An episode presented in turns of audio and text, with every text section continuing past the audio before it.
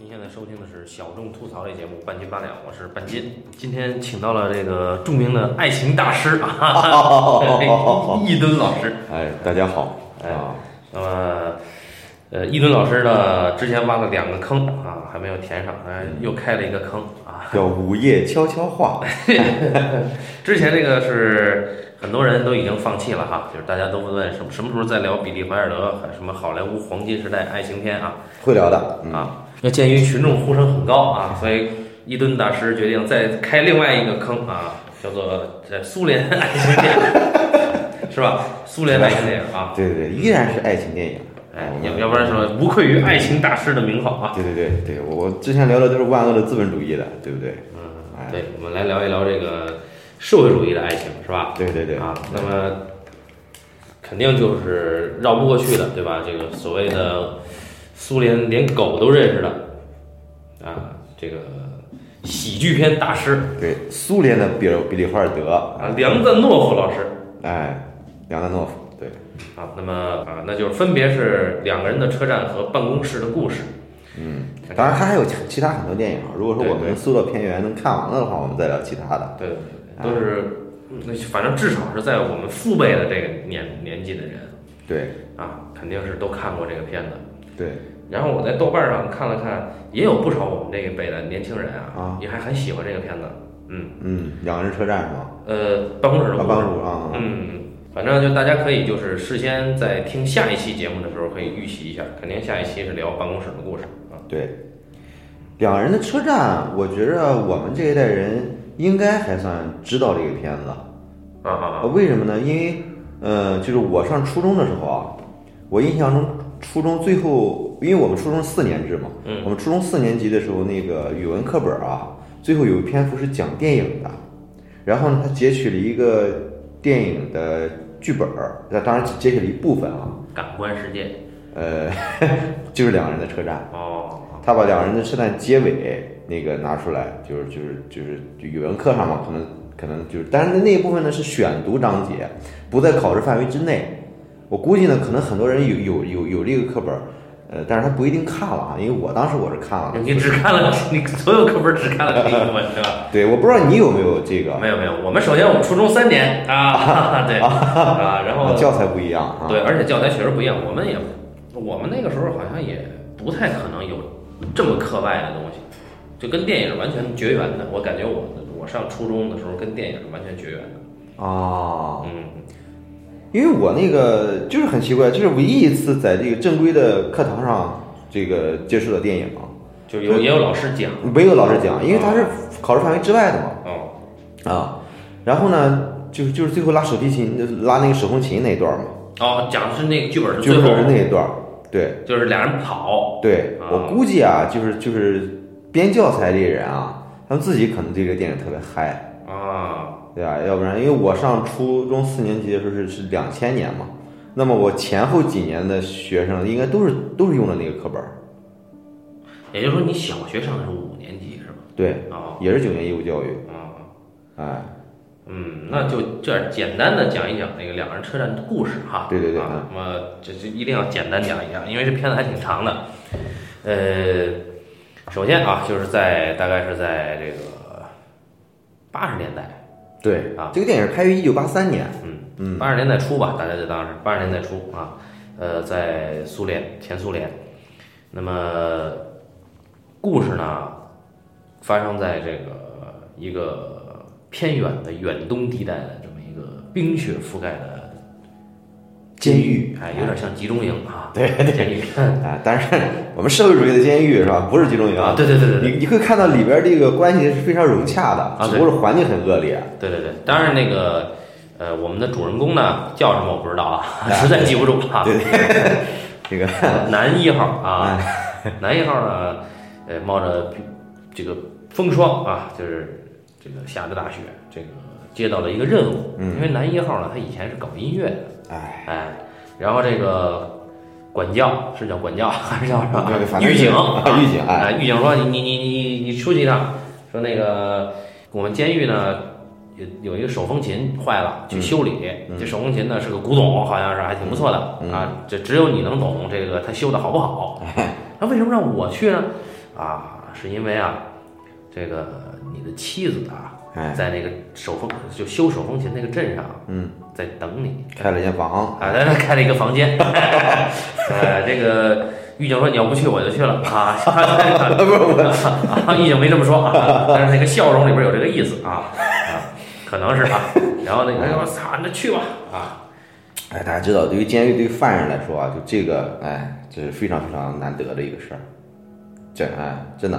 啊，你有体会呃，我我我，当然你给我转述过你的体会，啊？哎，然后呢，这哥们儿就上路了，嗯，哎，冰天雪地里就上路了。这一走啊，就走到了几年前，对对吧？对对对，穿越了，穿越了，哥们儿就想一个这个，他不是他想的，这个他他就是平行剪辑，也不是他想的，就是直接就突然一下就导演给切过去了，然后哎。这个五岳齐鸣啊，让一辆火车开进了一个小镇嗯，啊啊，这个这个小下了两，个牛仔，对，这小镇啊是个还是一个不是远东地区，它是一个春夏哎，对季节的这么一个对，反正还不是很冷那哎，挺美，看着。对但是镇不大，在这个镇上呢，呃，说这火车可短暂停留大概十分钟的时间，然后火车上这哗就冲到这个镇上唯一的这个火车站餐厅哎，啊，然后那餐厅你去看那个啊，就是有点像那个自助餐的感觉啊，哎哗哗哗哗摆上，然后我们呃男一号啊，那个感觉他好像。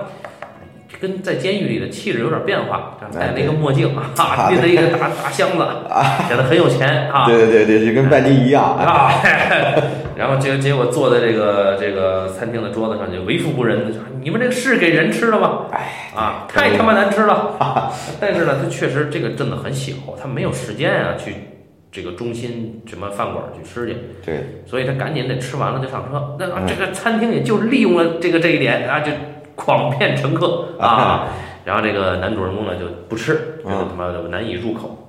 这这个时候就火车也快开了，他就走吧。嗯，那，好像也赶时间。然后呢，这时候呢，有一个特别有原则的女服务员。哎，中年女服务员，啊，哎，对，哦对，我们这个讲的是中年人的爱情啊，对对对对，这个一会儿再说。然后这个女服务员呢，就是哎，你他妈没给钱呀、哎，啊！其实呢，他不是没给钱的，没给钱的都是其他人，他逮不着，他只逮着他了。哎，啊，这哥们儿还悠哉悠哉地正要往外走呢，啊，别人都跑了，逃单都跑了啊，啊，我他妈我没吃，我为什么要给钱呀、嗯，那女的不容分说就报警了。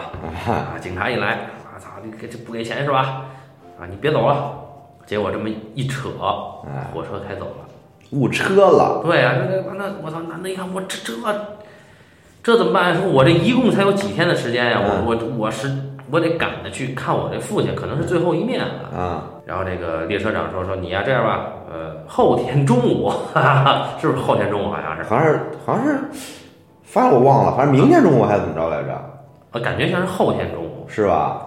啊。反正推了好几次嘛，他这个，呃，说这个还有有一趟车，嗯，啊，你啊对，明天中午，明天中午有一趟车，说你你可以那个坐那个补票啊。哎，我操，这男的这气呀，还得把这个饭钱给交了。哎，啊，然后这时候呢，哎，这男的没没处去啊，对吧？啊你你晚上你住哪儿啊，啊？全他妈是因为你这个服务员。哎，这俩人就在这儿你一言我一语就呛呛起来了。嗯，然后这男的呢，哎，这个是当时就去找找给他找住处去了？不是，就又来了一个服务员的那个 那倒爷。对他一开始的时候，俩人在一俩人俩人在这呛呛，反正俩人的关系也也很僵嘛。然后他他不得已他又回去吃了顿饭，对吧？然后吃顿啊，饭，对对，他吃了这回吃了个高级的，对但是还是一样难吃。对点了个鸡，然后说这鸡太硬了，这鸡生前的时候肯定在这摊桌上当过服务员。然后呢，这这俩人呢，就是反正走这男的走哪儿都能碰上这女的。啊，对对对，啊对，然后车站也不大嘛，这男的在月台上晒太阳。啊这时候呢，又开了一辆列车，五月齐鸣，咔哎车就来了，就就是就是每每次那个车一来，你都感觉是库斯图里卡的电影开场对对对了。对。然后这时候跳下来俄罗斯大汉，嗯这个俄罗斯大汉呢，啊，这个拎着两个大箱子，啊，这这我我他妈那个就直奔这个女服务员就来了，说你赶紧，咱俩得赶紧啊！这车停靠就十分钟，我们只有十分钟的时间。啊，对对对对。哎，然后大家一看都明白是怎么回事啊！哎，这个时候这男的，哎，这个时间有限，我这两箱东西呢是哈密瓜，非常的贵重，啊这能让我发一笔小财。啊咱俩出去的时候，这得有人看着呀。一看旁边有一晒太阳的傻逼，哎，说兄弟，你护照带了吗？啊，就说你他要把这个哈密瓜给这个男一号看一下，嗯但是呢，他又不信任这男一号，所以就把他护照给收了。男一号傻逼呵呵一看这，哎，这个是大汉穿着那个列车列车员的装束是吧？对对。就给他了。然后这这个大汉列车员领着这个女服务员就上了一节车厢，对，然后这个把自己扒的精光，就是准备两个人准备啊，哎，这一段呢，我看的是国配版，哦，哎，我我我看了还看了两遍，那个台词呢配的特别好，是吧？哎，你忙你的，我忙我的，我们就像自助餐厅，哦。哎哎，结果这女的呢，因为这个什么，这女的就没什么兴致，女的很抗拒啊，哎对也没得啊，说不行，这个我这个不能在这个火车厢上做这个事儿，说你应该陪我去看电影儿，哎，啊，对，我们应该是个谈恋爱，对是吧？对对，哎，嗯，男的男的也还行，他，没有强迫，对吧？结果这他没时间抢，自己脱完衣服的时候，这车已经就要开开了，这女的一看，差时间也差不多了，赶紧走吧。嗯，啊，男的说好，你千万别忘了帮我把哈密瓜给卖了。哎，啊，男的就走了。这一走不要紧啊，嗯，男一号说我护照在他身上呢。嗯，我操，那女服务员，哎呦，这对不起，对不起，实在对不起，说你谁让你给他的？嗯说那你这样吧，明天中午哈、后天中午好像是，这个他呀就过来了，哎，说这个你呢等他，他一定会把护照给你。嗯，那我操，说我一共才有几天时间，嗯，说今天晚上我没地儿住，你先给我找地方去。这女的就得给他找地方啊，嗯，带他去这个车站里边专门接待外宾的这接待室。嗯，只住外国人啊，哎，这外国人不，你不是外国人，我为什么要接待你？这不不不行不行不行不行！啊，我这女的一看，我操，那那怎么办啊？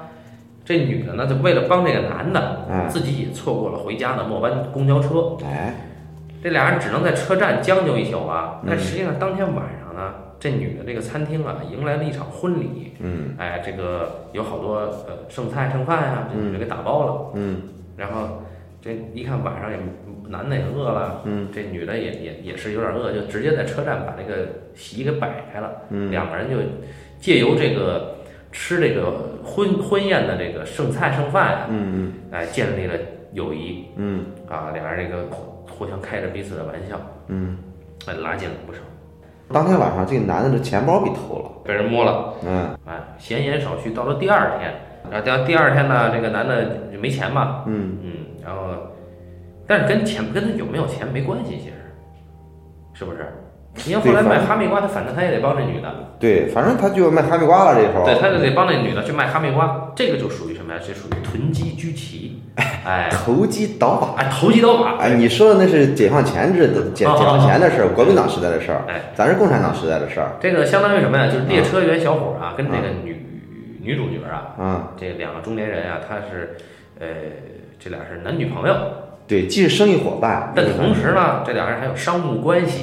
对 business，哎，这个这个男列车员呀、他这个走南闯北的啊，你看这个整个前苏联这么大，嗯就是他可以从哈萨克斯坦啊，嗯，弄一个哈密瓜，哎对不对？然后带到俄罗斯就高价给卖了，哎，哎，然后呢，由这个女女的这个餐厅服务员呢带到这个镇的市集上去卖，哎，啊，这个女的是找找当地的农场，这女的作为一个中介，嗯，把这个哈密瓜呢出手给当地的这个农场主，嗯农场主再去卖，然后他们分这个钱大家知道啊，就这个事情，如果是在我们国家办这事儿啊，啊如果在文革的时候办，这可是大罪，啊，就直接枪毙，呃，枪毙不枪毙真有可能的。嗯因为因为在我们以前的时候，大家知道这个商业啊，只有国营才能，国家才能进行商业嗯，啊。你老百姓你想自己卖点东西什么的，那你绝对不可能的。要不然说这苏联修正主义啊，就是我们国家当时这个在这这北京啊宣武区啊啊有一个医院叫友谊医院，嗯这友谊医院为什么叫友谊医院？嗯讲的是中苏友谊。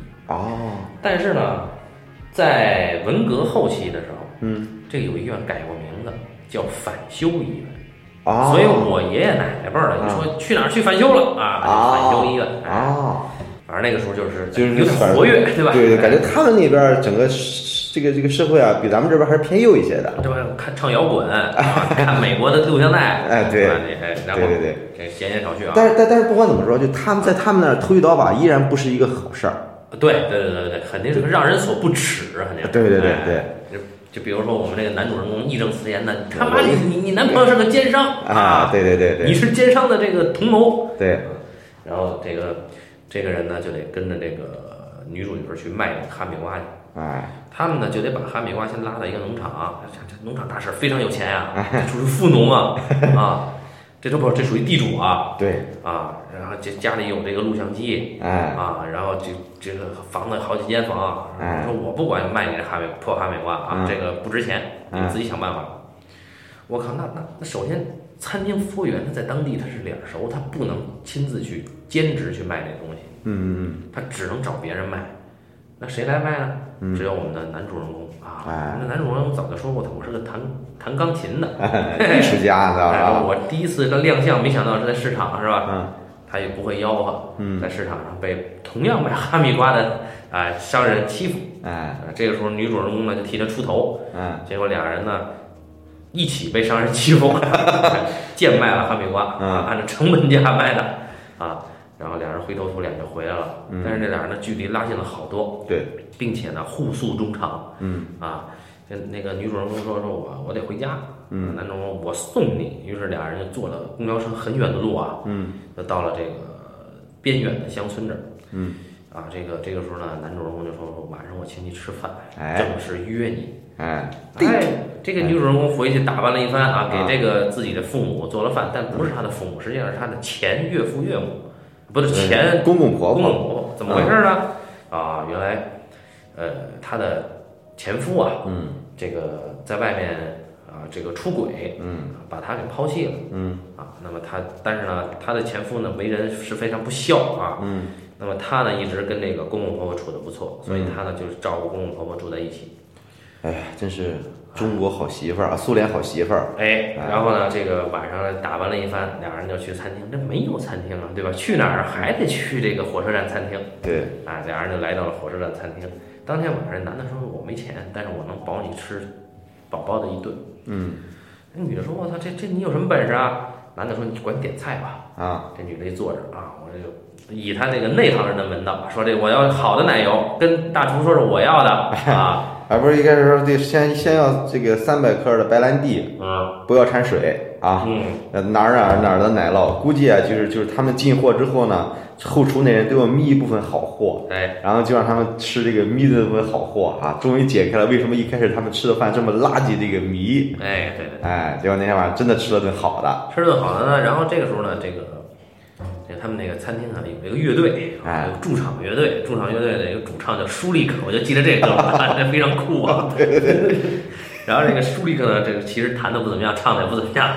然后这个主人公就过去说说这个这个趁这个中场休息的时候，嗯，他过去站在这个钢琴这儿，哎，他就这个弹了一曲。哎，给女主人公说是我给你弹的。对对对对对。但是呢，这个时候呢，底下就有人就就说：“哎呦，我操，这弹的不错呀。”嗯就说花钱点歌 哎，然后呢，他就弹弹弹弹弹弹弹，挣了不少钱，就嗯把其中一部分的钱就把当天晚上的单给买了，剩下的钱就给人家舒利克了。嗯然后这当晚上呢，还得给我找地儿住去，对不对？我这我这你你这个男友是吧？明天才给我那个护照。嗯，这女的又带他去了这个这个接待外国人的地方。国培，对对对对对对对，国培，嗯。啊，然后呢，去了这儿以后呢，呃，这里边有一个风流少妇，啊，这个 感觉这里边所有的那个 这个女的都女的都比这个女主角好看哈。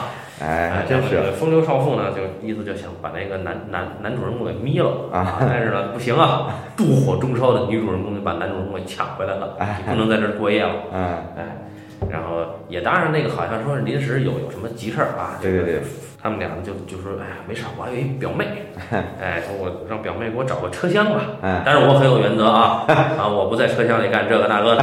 于是俩人呢分别，你你坐在 A 车厢，我坐在 B 车厢，俩人隔着车厢就聊天了。嗯哎，这个时候呢，就加上，呃，这个白天啊，嗯就是女主人公渐渐的就拼凑出了男主人公的身世。这男主人公怎么回事呢？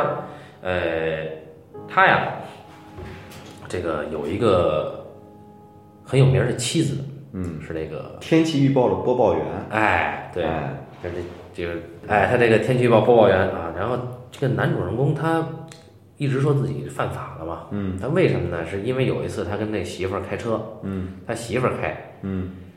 给人撞了嗯。啊，没是撞死了是还是怎么着？撞死了，撞死了。对，然后这时候他媳妇儿就晕了，然后警察来了以后，这男的说：“我开的。嗯”哎，操，纯爷们儿啊！嗯，真是，这媳妇儿，哎，这媳妇儿哎有人顶罪啊，挺好啊。然后这男的可能就得被，好像是才才判三年是吧？对，还没判呢，反正至少三年。他将面临审判。对，哎，我这所以他就最后一次要去看他父亲。哎，这女主人公一听，我这这男的咋啥？哎呀，了不得呀！啊，女主人公呢，当天晚上替这男的鸣不平啊。嗯啊，就说这个怎么怎么着，怎么怎么着啊。鸣不平呢，就这俩人的关系越拉越近，就实在忍不住了，你知道吧？嗯，哎，就这俩人呢，就啊，好了，当天晚上啊，对，就在车厢里边啊，女主角打破了自己的原则啊。嗯哎次日一早，嗯，哎，你就面临着分手嘛。对然后这个这个投机倒把的那列车员正好过来了，对，啊，说你这个，说我又又弄了一一一箱靴子，啊，把这靴子奥地利的，啊，就把这靴子给我卖了。嗯女的说我我以后不能再帮你卖东西了。你什么意思啊？说我以后也不能跟你在一起了。嗯啊，说为什么呀？哎，这时候这个这难道你有了新欢吗？嗯啊，然后这时候这个男主角站出来了啊，然后挨了一顿揍，嗯挨了一顿揍，这个列车员扬长而去。那据说呀、当时这个这个女主角还是挺惨的，就是她前夫跟她分手的时候呢，不敢当面说，嗯，是在这个火车站用火车站广播告诉的这个女主角，说这个我我不喜欢你，然后那个我我我跟谁谁谁在一块儿了。你看，这就是你听了那个字幕里有问题的。啊你看，你还非要听原声。啊 哎，这这个其实啊是那个女是是那个他那个翻译配音版的，啊讲的是他那个男的在外边出轨了嘛，跟那广跟那个打电话的时候好像用了这个这个广播的电话还是怎么着来着？哦结果把这事儿全车全车站都知道这事儿了，哦，哎，这搞这女的特别狼狈嘛。然后此后呢，这女的就跟了一个叫安德烈的小伙儿啊，就是这个安德烈大汉啊，对对对对，对对对，哎投投机倒把那个，对对对对，这投机倒把这个演员真的是很很无敌的。啊，对对对对对对啊，然后然后呢，这个接着呢，这两人就要告别了。这女的给他买了一张去莫斯科的票。这这女的临分手的时候呢，跟这男的说了一句话，说我忍不住，我给你媳妇儿打了个电话，嗯你媳妇儿说她不会开车。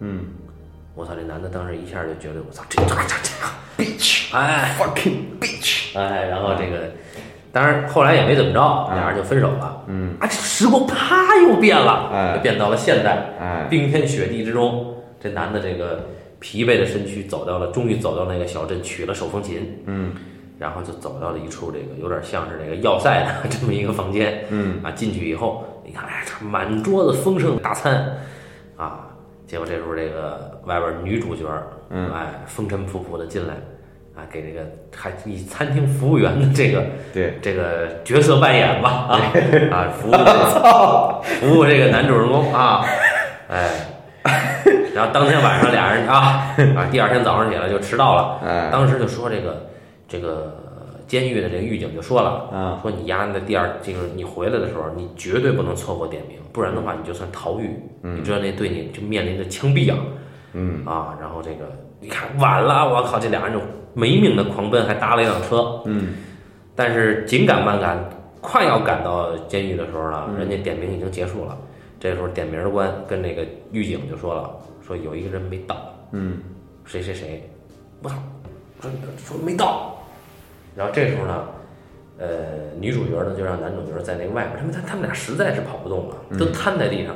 嗯女主角就把那个手风琴拿出来，说：“你赶紧拉这个琴。”哎，男主角一拉这个琴，然后这个狱警一听这个悠扬的琴声，微微一笑，说：“哎，他不是没到，他回来了。哎，然后哎，在朝阳中俩人弹着琴，这个电影就结束了。”哎，对，非常浪漫的一个片子啊。啊，嗯，好，好了，这个首先就是说，这因为虽然说伊顿先生是爱情大师啊，但是伊顿先生也毕竟人到中年啊，哎，哎，他这个还是这个心痒难耐，他一定要讲一讲中年人的男女的爱情啊。哎，但是刚才我就就听这个半斤的讲述，我一路都感觉非常的遗憾啊你为什么没有听国语版？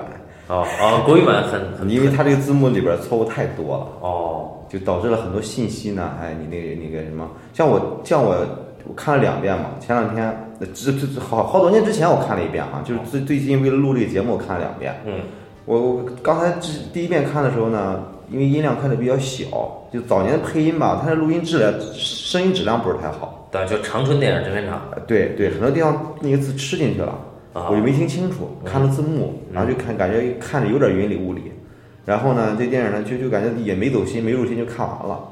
看完之后呢，今天早晨起来，我想要聊，就感觉好像好像还没什么感觉。嗯。然后今天早上我又重新看了一遍，把正好安安静嘛，嗯，我一把音量放大，嗯，全都看明白了之后呢，就就就感觉很走心。这里边有很多错误是影响呃理解。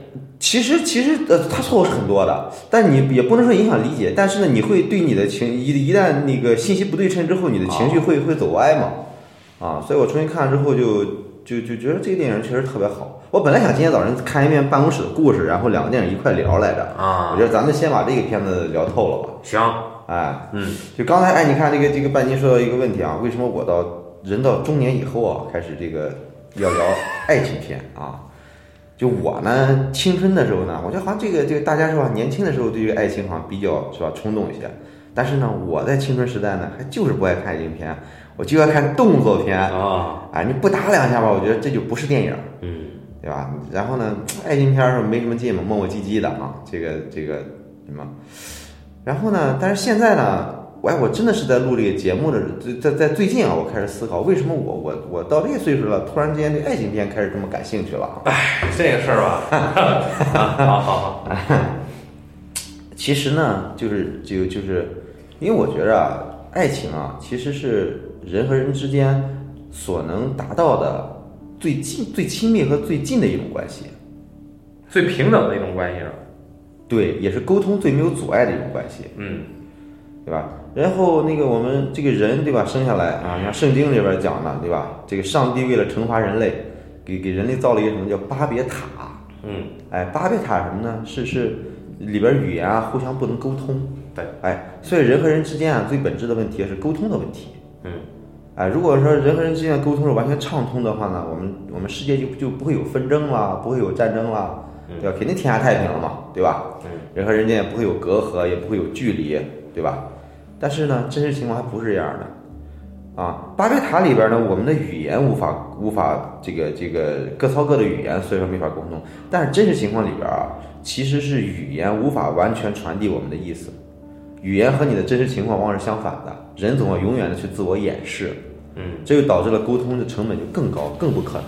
嗯，但是呢，在爱情里边儿，这个沟通呢就会非常非常的有效。他因为他有动作，对对对，这这是一个原因吧？啊啊，那么爱情呢，对吧？从人从其实人从小就会有对异性的这种这种感觉了什么的。对对同性也算啊，就像你，对你和半斤是吧？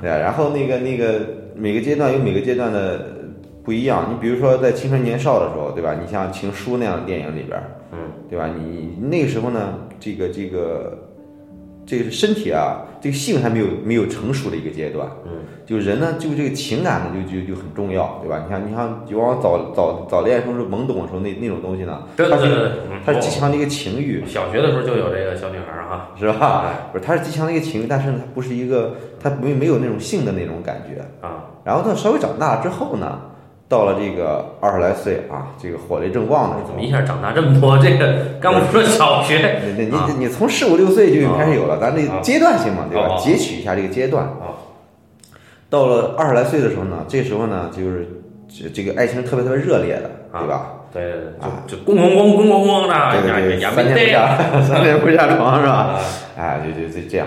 然后呢，但是到了中年以后呢，哎，哎，这个时候呢，就中年人彼此之间的性吸引呢，已经不是很不像以前那么大了。嗯，对，哎，也未必哈，就是看什么状态，对吧？有人身体好啊，呃，对对对对，尤其是你看这个梁山伯夫，他牛就牛在，他选的演员还不是那种性魅力很强的演员，哎，对，哎，就是都像性冷淡的，哎，对对，然后呢，然后呢，另一方面呢，这个你像年轻的时候吧，你像我们人人这个这个是有这个隔阂的嘛，嗯，而人我们可能很大的隔阂，除了这个刚才说的那些因素之外呢，还有一个因素就是社会给我们的阶级了，对，文化了，嗯，就这些东西，嗯，往往人在小时候是没有这个东西的嘛，对吧？你到十来岁，情感萌动的时候也没有，嗯，你到二十岁左右的时候，这些东西也不重要。嗯，那时候还没有，毕竟还没有进入社会，对吧？为什么罗密欧和朱丽叶他能够相爱？那那是因为他俩还没有进入社会，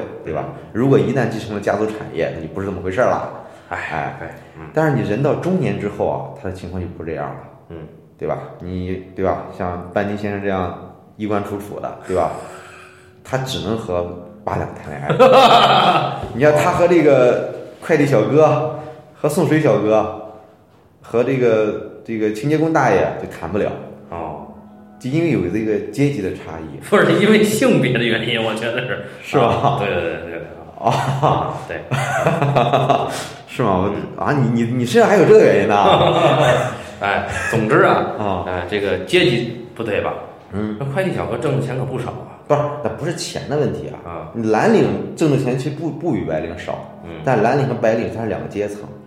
嗯你在国外也是这样，你很多你下你你下水管道清理下水管道的，搞物业的，人家搞垃圾车的，人家挣的一点都不少。嗯，但是呢，他他是他他是纯粹两个职业，还是两还是两个阶级，蓝领和白领真的还是两个阶级。嗯你现在大部分白领其实赚的都没有快递小哥高，嗯但是你让白领跟小哥谈恋爱，这个可能性不大，他不是钱的一个问题。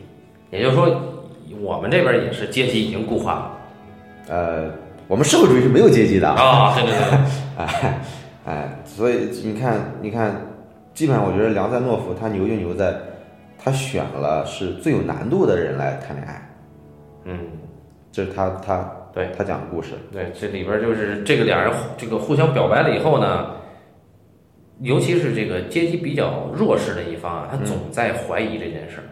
哎，对，所以两两番儿这个什么，就一开始就是最最后他俩终于要打破最后一堵墙的时候，对吧？在那个车厢上，俩人要要什么时候？俩人一到车厢上就开始就开始接吻了。对，刚吻了一下，这个女的就把男的推开了，说：“咱俩这事成不了，你是钢琴家，我是服务员儿。然后这男的说：“你闭嘴！”你说：“你看我连说话都说不了，都对不让我说。”啊，”对，那然后然后就就就出去了，啊，当然后来又成了。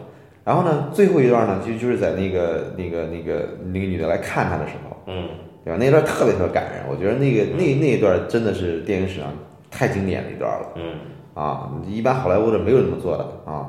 然后呢，就最后这个男的也跟这女的说说，咱俩这事儿成不了啊，因为我是一个，一个罪犯，对你是一个服务员，哎，哎，对，你看对吧？他其实他但但其实两两两两边他说这时候，其实内心他俩都已经达成一个平等了。嗯对吧？所以刚才我们说爱情片它的难度在哪儿呢？就在于说人永远是孤独的，但是呢，你要选取两个人之间达成默契、沟通畅通的那一刻，那是爱情里边最完美的那一刻，嗯对吧？所以说，那个咱咱回到现实问题啊，你很多人啊会问这个爱情到底有没有啊？对吧？质疑爱情，对吧？会这这个这个有很多人失落啊，或者怎么着的，就觉得可能爱情是不存在的，我们毕生在追求一个虚无缥缈的东西啦，或者怎么着的，对吧？那其实你你已经被这个概念给束缚了嘛？其实本身来说，你你所你所你我们讲爱情存在不存在的时候，我们其实在讲的是爱情是一个概念，这个东西是没有永恒的，对吧？我们爱情里边真正有的时候是当你的沟通达成默契的那一刻，是爱情存在的。嗯对吧？当那一刻消失了，两人不同频了的时候，那爱情就不存在了嗯啊！爱情就是两个人成为一个人的时候。虽然说我们看现实中那个幸福的婚姻毕竟还是少数嘛，对吧？嗯，可能大部分婚姻都都是什么？但是呢，你可能早年的时候在爱情里边是有那个时候的，对吧？爱情跟婚姻是两回事儿嘛，对，它不是一个层面的东西。啊，对对，哎，有有的婚姻里边，有时候婚姻是爱情的坟墓，对吧？就没有这个爱情了。嗯那其实我觉得，其实是就就是因为在热恋状态中的时候啊，嗯，尤其在青少年的时候，在在青年的时候，为什么我我们讲那样电影好拍啊？因为性吸引是一个非常非常能让让大家有感同身受的一个东西，嗯对？只要这个人对方这个人好看，颜值够高，我们就很容易被他吸引。在那一刻的时候，你脑子里边，你你你身体里边这个激素的分泌，嗯会让你导致你全情的投入这个事儿，你会全心全意的愿意倾听对方的想法、对方的话。你觉得我自己说的，当这一刻来临的时候，你觉得自己什么事他都能理解，嗯对吧？那是爱情里边特别特别美妙的一刻。嗯，但是这个是和你身体的激素水平是有直接关系的。你的意思是可以分开看，对，所以说就年少的时候容易产生爱情。也就是说，你这个当你没有这个激素的时候，他说的什么其实是你未必懂，或者说未必你能共鸣。呃，其实不是，就是激素呢，只是我们一种借助的一种力量。嗯就像就像我们喝大了之后，觉得全天下人都能理解我一样。嗯其实年轻时候是这么一种状态。嗯，不同的时期有不不一样的情况，嗯，对吧？你你就是弄个骚比喻，对吧？你看青少的年的爱情是酒，对吧？中年人的爱情是茶嘛，对吧？这个比喻太骚了啊！我他妈自己都有点恶心了。嗯，对吧？你你你所以你你看我们这个两个人的车站，哎呦我靠！我想这个比喻我就太骚了，我操！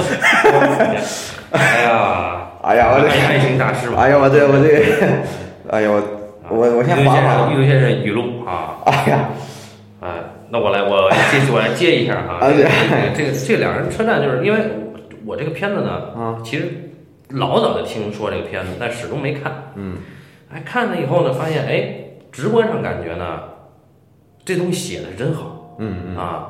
然后有拍的呢，虽然愣了点儿啊，就大幅的推拉推拉推拉，对吧？这是这梁丹诺夫的风格，是不是哎，但是呢，哎，他他有些处理上啊，哎真的是很很有味道。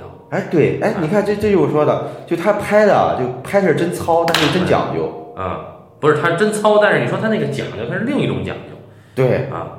他不是说我们现在现在国内就不哪怕做网大都讲究了，对吧？嗯我器材使得好，我特效做得好，调色调得好，嗯啊，我这是这这就是我们目前制片体制内的制片人公认的所谓的讲究。嗯，但实际上这个讲究不是那个讲究。嗯你看梁文诺夫，你说取景儿他有这么精细吗？没有嗯，啊，甚至机位走的也没有那么精心的设计。是扛肩膀上就拍吧。啊，一一推一拉变焦，我操，对吧？这对就就这这这搁今天肯定叫不讲究。对，但是我们提的讲究是什么？是他在这一刻他用的所有的手段，嗯是契合人最真实的那个情感，它到位了，对。这个是真讲究。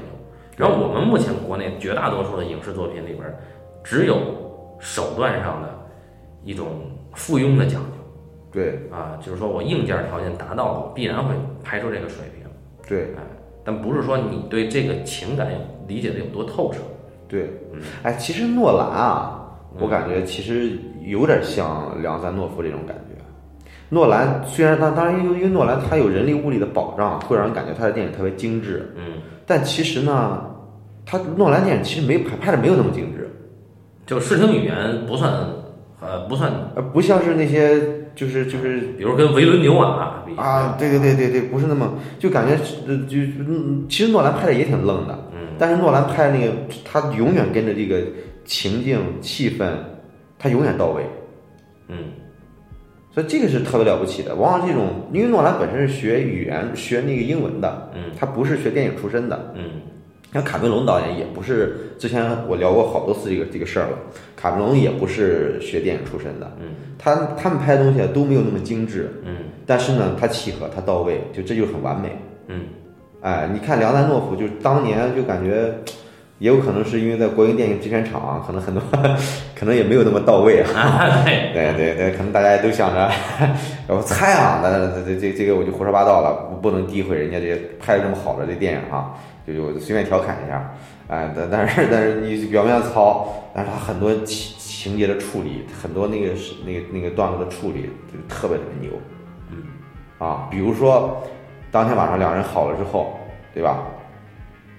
哎，然后一第二天早晨，这个男的从这个车厢上起来，突然间找不着这女的了，然后就发现自己的车厢已经已经已经开了，被拉到了一个什么什么什么地方，然后外边有水在冲这个玻璃，嗯他外边什么都看不见。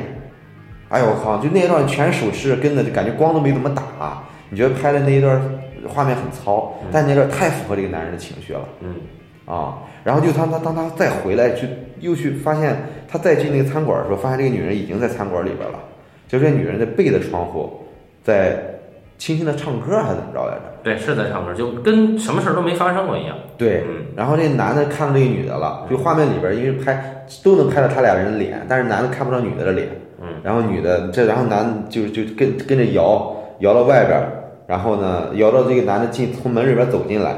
然后男的就过慢慢走向那个女的，你看这两人的距离，他那个调度，还有那几个群众演员的安排，嗯，那那那个那个镜头真是把我给惊呆了。啊，啊！就他真的是非常太太太高级了，哎，这个一般就是像这个很多人写影评啊，尤其读过一些这个这个这个各种理论的分析的书啊，嗯，他写到这个次日一早，这个洗刷清洁这个车厢嘛，嗯，就这个男男人男主人公在这个这个被感觉他他的所有的罪孽都已经洗净了，一般一般写影片分析一定会这么写，哎，对不对？这男的有，哎呀，啊啊，对吧？所以这个大家就哎，我今天正好借这个，就跟大家说一说，就是有些影写影评的啊，或者说是学校里边想考研究生的啊，或者说已经学了研究生的，觉得影评怎么写呀？是不是我一定要从某个角度看出一个什么什么来呀？没有这个啊，你只需要看这个东西它的情感在哪儿，那那个状态就是你你作为一个中年人，你好了一宿，你很爱这个女人，嗯，然后，但实际上你还有你还有接下来等着你的还有一个审判，嗯，你不知道跟那个女人接下来会怎么样，嗯，你根本看不到外边，你又很孤独，因为这个女人你一早上起来就找不着了，对，所以你这个时候用一个什么？用一个洗车，你又出不去，你身身不由自主，嗯，啊，然后外边这个你窗户又被洗又被刷了，又又又又又又被拖来拖去的，你完全是朦胧的。嗯啊，就这种情况，就是说，你直接去直接去观察这个人的内心世界和这个体验他的处境。当然，可能年轻人体验不了这个嗯，啊，这个中年人的这种这种处境处这么深啊，尤其是说那些情感经历没有这么丰富的啊，对对对。当然了，呃，如果说你做另外一种符号上的解读的话，就没有任何意义了。对你就会把这个片子强行的拉低，或者变成一个扁平的概念。对，然后这样做的走向就是，你可能会越来越不喜欢这个电影的东西，或者你离电影的东西越来越远对，啊。然后你你会认为，你越写你会越认为，哦，这个叫影片分析啊，这个这个这个叫影评啊。实际上这个也不是，这个这个还不如那个拿钱拿钱去给人家那个烂片捧臭脚的人写出来的东西。对，对，所以说我觉得电影这事儿啊，为什么要写影片分析？为什么要写影评呢？没有必要去做这事儿。嗯，你自己感受他觉得挺好，你对吧？就如果说这个他把把把你给打动了，对吧？你可能好几天都沉浸在那个情绪里边儿，你可能有一段时间会有一个幸福感，或者说这个电影，比如说拍着让人难受，对吧？你沉浸在一个这个特定的情绪里边儿，我说这个可以了，你去感受那个情绪，这个可以了。然后你妈就给你送精神病院去，就是这孩子怎么一会儿哭一会儿笑的呀？对，然后如果说你这个，我觉得为两件事情可以写影评，一个是考试，一个是挣钱。嗯。啊不，还有就是就是半斤八两的 事？你为什么要在这儿聊这个片子？啊，喜欢写影评啊因为我们聊其实很大地方在产生一个情绪，在分享这个情绪嘛，啊对吧？啊，但是你写啊，它本身写作是一个写这个东西是一个挺枯燥的一个事儿，你又不可能再创造一个情绪嗯啊。但是说话跟写作的感受它是完全不一样的，你说话有一种倾吐的快感嗯啊。哎，可说起来就是说，哎，你你你之前看完那遍的时候，你觉得里边很多那个，因因为它是它是相当于交叉剪辑嘛，对，它时空是乱的，嗯，对，讲一方面讲这个现实里边这个车站的事儿，另一方面讲这个他在监狱里边的事儿手风琴啊，对，哎，我我现在看了一遍，我现在发现它时空其实没乱，嗯它没有多多多多来一刀，他没有说大陆把苏联原版给剪掉了，苏联原版应该就是那样的。我现在看明白它顺序怎么回事儿了。那是它是怎么个逻辑呢？哎，它是这样，我们先跟听众们讲一下这个这个半斤的疑惑啊，啊，就是他在这个这个这个车站里边，俩人在在在在不打不相识、谈恋爱的过程中呢，经常会插一段这个监狱里边的戏。本身呢，一开始的时候，主人公就已经出了监狱了，他要去镇上去拿那个手风琴，对，对吧？为什么在路上，为什么后来又又又来了监狱的戏呢？啊，就这这个要要详细说，就是说啊，这个影片的剪辑顺序是这样的：主人公先出现的是他现在在监狱里服刑期间，嗯。他接了一个去取手风琴会妻子的这么一个任务。嗯。在他的这个去取手风琴的路上，嗯。他不再讲这条线的事儿了，嗯。他跳到了大概是两三年前，对。他初遇到自己现在的妻子嗯，这个也不是现在妻子还没结婚，就是他这个爱人，啊，这不重要嘛？啊这服务员啊，对，啊。这那女服务员的这个这个事儿，但是呢，一旦跳过去以后，现在的时空就不讲了，对啊。没有讲我去取手风琴的路上发生了什么，对吧？那么在接下来在车站发生的这些事儿，是一个整块儿讲下来的，嗯嗯，直到最后他取完手风琴这块儿才接回来。对对对，那么在车站的这应该是两天两夜吧，嗯，或者一天半两夜的这个过程里，不断的偶尔的会插入以这个男主人公的视角，嗯，会插入到他在服刑期间，也就这两三年中对，也就是说他在车站大概得有两三年以后，嗯，他的遭遇，比如说这个刷厕所呀，嗯啊，这个作为这个监狱里的这个乐队，嗯。啊，这这个演奏啊，嗯，比如说这个打扫宿舍呀，嗯。啊，这个强迫劳动啊，等等等等，这个就比较奇怪。以我们正常观影的体验来看，就是说你这个人，如果说现在讲的是你在车站里，嗯，跟这个呃女主人公邂逅了，嗯，那么你现在再以你的视角出发，你要么你就是回忆，嗯，要么你就是预知未来，你可以闪一闪，但是预知这个未来不会预知到那么详细，那么往后，对吧？明显还是回忆。其实不是，啊。我现在看明白了。啊。嗯，他出现闪回，第一次闪回嗯。是当是当天是是是是因为因为火车滞留第一天晚上，嗯。然后这个他没地儿去啊，这个女的说有有婚礼嘛，嗯。这女的说你你先来这婚礼上吧，嗯，然后他到了婚礼上，对，然后这时候呢，镜头一推他变变虚了，然后呢就就就拍到他入狱的场景，嗯，穿了现在的衣服进了监狱，然后变成换了一身囚服，对，发型也变了。对，啊，这一段其实是他的想象，啊因为他当时的时候，就是这这个情节他已经没有交代说他马上就要入狱了，哦，你的意思是他还对。那个时候是就是那个时空的一种对，就是那个时空的想象，因为哦。因为这个时候他他马上就是他的生活马上就要改变了，嗯，那他一定是活在一个巨大的压力和焦虑之中，哦，这意思。对。哦，然后呢，后来又一次这个这个这个出现这个这个这个这个什么，就是就是就是在火车站，那不俩人在只能在候车室将就一宿嘛。啊然后呢，他跟这女的就吃了一顿大餐，啊然后有音乐的声音，他又一次闪想象到在监狱里边，他能不能唱这个这个吹拉弹唱？他吹拉弹唱的旋律就是那个火车进站的那个哎，对对啊，他又他又想象到那那那一段，啊，是等于是他对未来的一种焦虑造成了一个空想对。啊，然后，但是后来有一段更牛的，嗯，是这个女的，她她扫厕所，我印象，我我印象我忘了她在扫厕所干什么扫。宿舍应该是扫宿舍嗯是那个女的的幻想，那女的看到她，然后想她未来要去扫宿舍，哦然后这个女的开始同情这个男的了。啊这样对哦，哎，所以说你看啊，这就是呃区别啊。我们我们现在已经已经这个这一套这个前苏联这套视听语言，我们在已经在在我们这儿已经有点不好使了。对对对，哎，因为我们知道蒙太奇的这个发明就是在苏联发明的，嗯对对那他很多他他很多的的的的的剪辑，并不是完全的按照这个叙事规律去剪的，哎对，他完全按照心理规律去剪的，嗯对吧？你你咱们看了很多好莱坞电影之后，已经受那个训练出来了，对所以说会有那个困惑。但是你说说我我看的时候我也没看明白，我今天看第二遍我才想明白怎么回事儿嗯啊。但是你看这么一解释出来之后呢，发现哎也很顺嘛，没有任何问题。嗯啊，呃，啊，所以所以这个哎，苏联电影，我觉得大家有有时间可以看一下啊，那老电影很多真的很不错。所以，但是他又不可能说没有开头那一块儿。如果说没有开头那一块儿，那么大家就能明白他接下来的这些想法都是他的设想。对但是开头那一块儿造了一个时间压力，啊，对对对对他又不能没有那一段儿。对，对，所以苏联可能还是比较随性。哎对，就像之前跟老高聊德黑兰一九四三，啊，也很随性。哎，苏联哎，说起来我有一个很很很感慨的一个事儿哈，嗯就那里边儿那个那个就俩人好上那天晚上，啊一个一这个这个这个他俩在这个车厢里边儿拥吻了。啊然后镜头摇下来，摇下来之后呢，摇到了车那列车外边儿，然后两个两个工作人员在畅想未来，说我呀分到房了，在这个野外，虽然虽然是环境不好，但是也分上房了。一年之后，我这儿就通电线了，就通电灯了。哦十年之后啊，我这儿就通电话了。俩人就很高兴往这聊。这时候我在 B 站上看了，这时候过来一个弹幕：八年之后苏联就完了。哦哎呀，我 我看那段真的很唏嘘啊啊！哦，这个还是得有 B 站。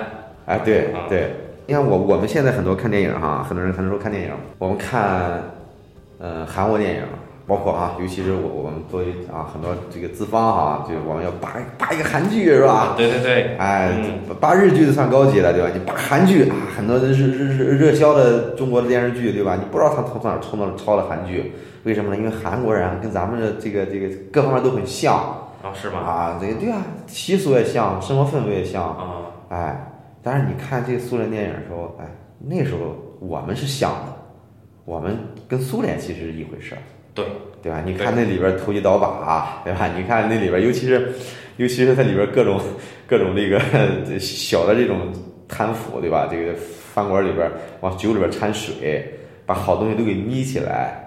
就就是以前的时候那种国营体制之下，一方面物资匮乏，对吧？另一方面呢，大家对吧？又又又是在那有点权利，你就你就你就有，但那个太熟了，因为我们从小生长在这种环境里，就父母都是这个思维啊啊，就是公家的，你什么东西我们不要自己花钱，哎对吧？公家的有富裕的我们就先用哎，啊，所以这这太熟了，所以一看苏联电影觉得特别亲切，对对，因啊为咱们开小差的，对不对？啊，对对对对对。哎，哎，你看还有些吐槽，对吧？当当他他要把那哈密瓜给那个让那老大妈去卖的时候，然后然后怎么着了？我印象中好像这个主人公说了一两句，说这个这个这个意思是表示对这事的不屑，说怎么着来着？啊啊，然后这老大妈说说啊，人家那个国营的，对对吧？那瓜全是烂的，对吧？那菜也没人好好管啊，都烂了。为什么？因为自己的没人操心这事儿。你像我们卖的都是好东西，都往外都都都都要好好打理。嗯，然后说你要卖这些东西啊，你就跟国营的反着来，他们缺斤短两，你秤高高的，对吧？他们怎么说？他他们这个冷脸儿，你就笑脸相迎，怎么着？全是这个，嗯，对吧？当然，我再再是再说一句，因为现在很多特别特别的老左哈，嗯，就是说这个以前的时候，计划经济时代不存在腐败，但是你看这电影你就明白是怎么回事儿了。这怎么说计划经济时代遍地是腐败啊？啊，因为权力寻租空间太他妈的方便了。就很多现在很多人就就这么说，就是说毛泽东时代是完全没有腐败的啊，这个其实是我从父呃不是父辈了，其实是从祖父辈嗯的一些人的嘴里就就这么说的，啊，对啊，就说那个年代好，嗯。他其实已经把那个年代给美化成了一种臆想成了一种就是纯粹道德的这么一个乌托邦了。对嗯，对，你像那个那个，只不过是那时候腐败跟现在腐败不一回事儿。嗯你看我妈说说以前村里供销社嗯，酒那个进的那种都是用红薯干酿的酒，用啊红薯酿的酒。我知道那种。供销社酿过酿过来酒之后，那供销社有人第一步干什么呢？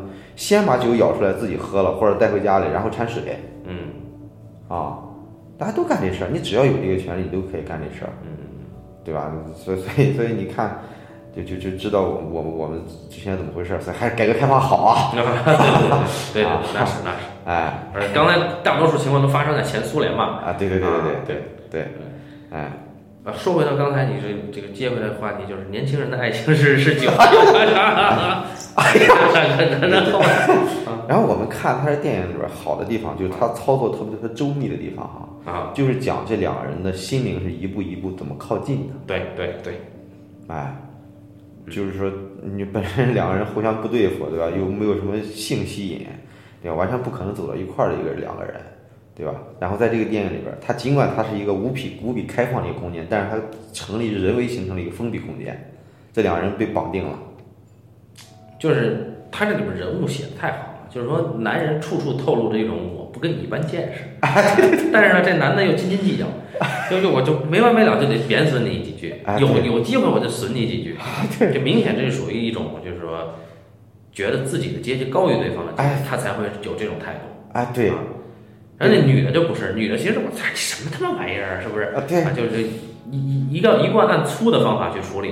对。啊，不行我就动手，对，对不对？嗯，但是呢，你会觉得，哎，就是正因为这两个人的阶级的表现，我们其实日常生活中都比比皆是嘛。对啊，他反而比这个，就是这不是说好莱坞爱情片了，嗯。也是，就比如说你这个《罗马假日嗯》，那个就不是一个真实的表现，啊，对对对对吧？你说你记者，嗯。我操，那么理想化的一个记者，嗯，那简直是侠呀，对吧？对。啊，公主对。是这样的，对，你说哎。哪个我们遇得上对，所以说你好莱坞它有一个通病，就是它一定要拔高道德感，啊？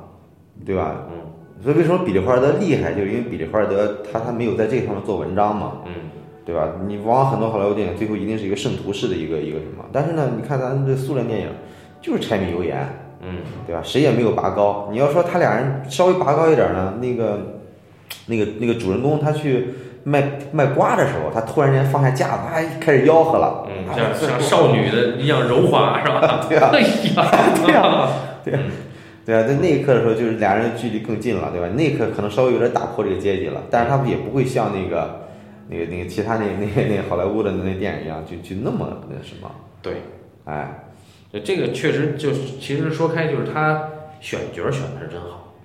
对你看那女主角啊，对，呃，因为我我我我小的时候就是我父母这一辈，包括我的姨啊、叔叔啊什么的，他们很多都是国营单位的。嗯，这个女主角典型就是那种国营百货商店里面柜台上的那个大大大姐大婶儿 哎的，是是是哎就是一看啊，文化修养不高，嗯，但是呢，绝对是好人。对，但是呢，动不动我就得拿拿拿巴掌，我得勺你两下的。哎，对对对我就不愿意跟你讲理。对，特别泼辣，特别凌厉，特别干练，对，啊，对，这个感觉，但是你一说，我操，我就见不得这个男人受苦啊，受冤枉啊，对吧？是吧？哎，是吧？我这个郎君是吧？啊，这么冤枉，是不是？啊、对，哎，所以就是我们应该说回到就是这个，呃，中国呢有一位导演，哈哈，这个一直以来都是拍这种郎君受冤枉，然后这个落难的时候遇到了爱情啊，对啊，吧？就是这个谢晋导演。哎呀，大师，大师，我操！我操！那那啊。哎，这这也不是谢晋嘛？你说这个芙蓉镇，对吧？你这个肯定是现在无法达到的高度。但是呢，谢晋确实呢叫参叫参差不齐。但他这个就大师这个称号是绝对不能随便用的啊啊啊啊！这当当然泛化了。啊！嗯，哎，因为我导师是研究苏联电影，对他特别感慨，就就我导师这个特别好，就就是就我我真心觉得啊，我导师是我能遇到导师特别幸运啊。嗯那个这这个不是说吹大话或者怎么着的，你然后呢，我我有一年的时候，前一五年的时候好像是梁赞诺夫去世了，对，一五年，嗯对我导师突然之间晒出一张九十年代的时候梁赞诺夫来中国的时候去我导师家做客的一张照片，他和梁赞诺夫的合影。嗯哎，就是那时候我导师特别年轻嘛，一个女士，就是那时候我导师特别漂亮嗯啊，当然现在也很漂亮，很优雅嘛。就是就是我看那照片就就很感慨。那今天我我我我讲这节目之前的时候，我还专门看了一下我导师的朋友圈儿，嗯看了那个照片儿，嗯对，然后梁赞诺夫那时候年纪也不是很大，我估计可能五六十岁，嗯，哎，有点斜眼儿，哦，哎，那个那个那个，哎，我也小感慨了一下。哈了说，哈了说，好的说，好的说啊！就我建议大家，哎，我如果说我们树立情节线的话，这个这个比较长哈，就讲讲他们两个人如何一步一步达成默契，达成从从敌对方变成亲密无间的爱人嗯，啊！这我知心爱人啊，有一位知心爱人，哎，对对，哎，呃，这我建议听众朋友们自己看一下，你看他们如何啊，这个这个这个情绪如何一步步变化的。嗯，尤其是最后两人最后重新相见的时候啊，你一开始的时候一句台词都没有，就俩人怎么相见成就相见成那个状态，就每一场戏他都是两个人怎么打破彼此之间那个距离，最后一场戏也是，对对吧？你最后一场戏是最难的，哎呀，最后那场戏简直太神了嗯，啊！我太佩服梁大师了。而且这时候你你。其实他那个，我感觉我我，因为我看的那个字幕啊，确实有这个问题，嗯，但我不知道有没有这个悬念在，嗯，就是一开始这个男的一听他妻子来探望他，嗯。他很不开心，对，对不对？然后到结尾的时候，这个这个女人没出现嘛，嗯，你就会以为这个妻子是是不是那个人嗯，啊？后来一看，哎，当然你肯定是这个人了，对啊，但是他他有有可能是这个悬念，没有可能对啊，啊，对他基本上其实这就这节课，其实因为我我可能我以前就知道这个结尾是怎么回事儿，哦。对，语文课本上都讲了嘛，嗯。所以我毫无悬念的看这个。但最后这个女人再出场，俩人再相见的时候，哎呦那场戏真是把我感动坏了，嗯处理的太好了。你看他那个那个人物那个调度，最后的时候那女的坐那儿看他吃饭，他趴在那儿看他，然后俩人他仰视那个男的在那吃饭，嗯，然后男的说咱俩这事儿成不了。一开始开刚开始说话，这男的就说了这个不是吧？啊，不是吗？刚开始说话说巨牛逼的，哦，对对对对对，我想起来了，对，你的肉煎糊了，说你这牛排啊煎老了，哎，哎，煎焦了，好像是糊了一块儿，啊。然后那女的很生气，就给他换了。哎呀，那一段真的太牛了嗯，啊！我我我强烈大家建建议大家看一下，对，哎，反正这个现在呢，因为我们看到太多的好莱坞电影啊、韩国电影啊，就诸多的爱情片，嗯。呃，什么年龄段的爱情都有嗯。啊，包括日本的爱情片啊，嗯。呃，但是我们会发现如此写实的爱情片呀、嗯其实很少了。对，就包括你说经典时代，你看我们我们曾经都呃，反正至少我个人是非常推崇两部爱情片的，一个是大卫里恩的《相见恨晚》，嗯，一个是成濑四喜男的《乱云》，嗯，呃，但是你看这两个片子，《乱云》是足够写实的，嗯但《相见恨晚》嗯还是相对抽象一点儿。嗯哎，当然确实牛逼啊，这两个片确实牛逼，从在艺术成就上肯定要比这个片子高的。嗯嗯但是这个片子你看起来，你永远觉得，它好像是在讲我们父母之间的爱情，就有永远有这种亲切感。嗯就是我们这一代人，我们下一代不会了，但是我们这一代人其实有血缘中有这个亲缘性的。对对对，所以看到这个片子，包括我们接下来要聊的办公室的故事的时候，嗯我们就会觉得，呃，就是说，有的时候你可能觉得片子傻了傻气，或者到今你今天的标准来看，绝壁是过时的，嗯，甚至是这个比较粗糙的，嗯。但是当我们看的时候，除了它本身的艺术成就之外，我们肯定对它有有有更多的一份这种看故人的爱情的这种感觉。对，我再唏嘘一下啊，其实从年龄上来讲啊，他们这一代是我们爷爷奶奶这一辈儿了，因为他们八十年代时候，这四俩人已经中年人了，啊那时候咱们父母还二十来岁小年轻呢啊，对对对，啊，所以就为什么当年那帮人在编写中学生教材的时候，会把这个东西放进来？我觉得对那些编者一定是有极大触动的。嗯对。嗯其实我们也有有些导演是以我呃以以他们这个年龄去回溯他们父母辈的经历的，比如说这个上上山下乡时候啊，嗯这个三线城市的这种支援三线城市建设，嗯但他写的一些基本上都是主题先行的东西，嗯嗯嗯，对对对没有那体验嘛。对，也有爱情，但是都是他臆想的。嗯嗯嗯对，这这东西就是说，呃，我们且不说这个艺术成就啊，因为因为我一说这个这个，大家都知道我说的是谁。嗯，那么就有些东西艺术成就还可以的，嗯，但是呢，它很难动人，或者它动人是像一棒老说的这种，是一个质性的动人，嗯而不是说像我们看到两个人的车站那种，哦，就就这个片子永远有一种暖意。对对，啊、就是他真的是，你觉得活在这个世界上真好，有这个有这种感觉，所以这个片子还是，呃，不管是哪一代人，因为我们这个我们听众年龄层很很丰富，啊，很丰富，对这个尤其是年轻人也不少，那么年轻人我觉得，尤其就是八五后啊、九零后啊。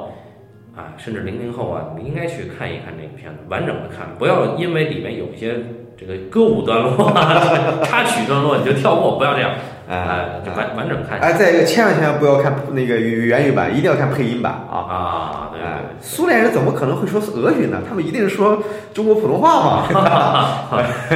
你，要这么说，这个办公室的故事也应该看配音版。对对对啊对，哎，那行，那么我们这期两个人的车站就聊到这儿啊，啊，那么敬请期待这个大坑啊啊！感谢大家收听这一期的半斤八两，咱们下期再见啊。好，再见。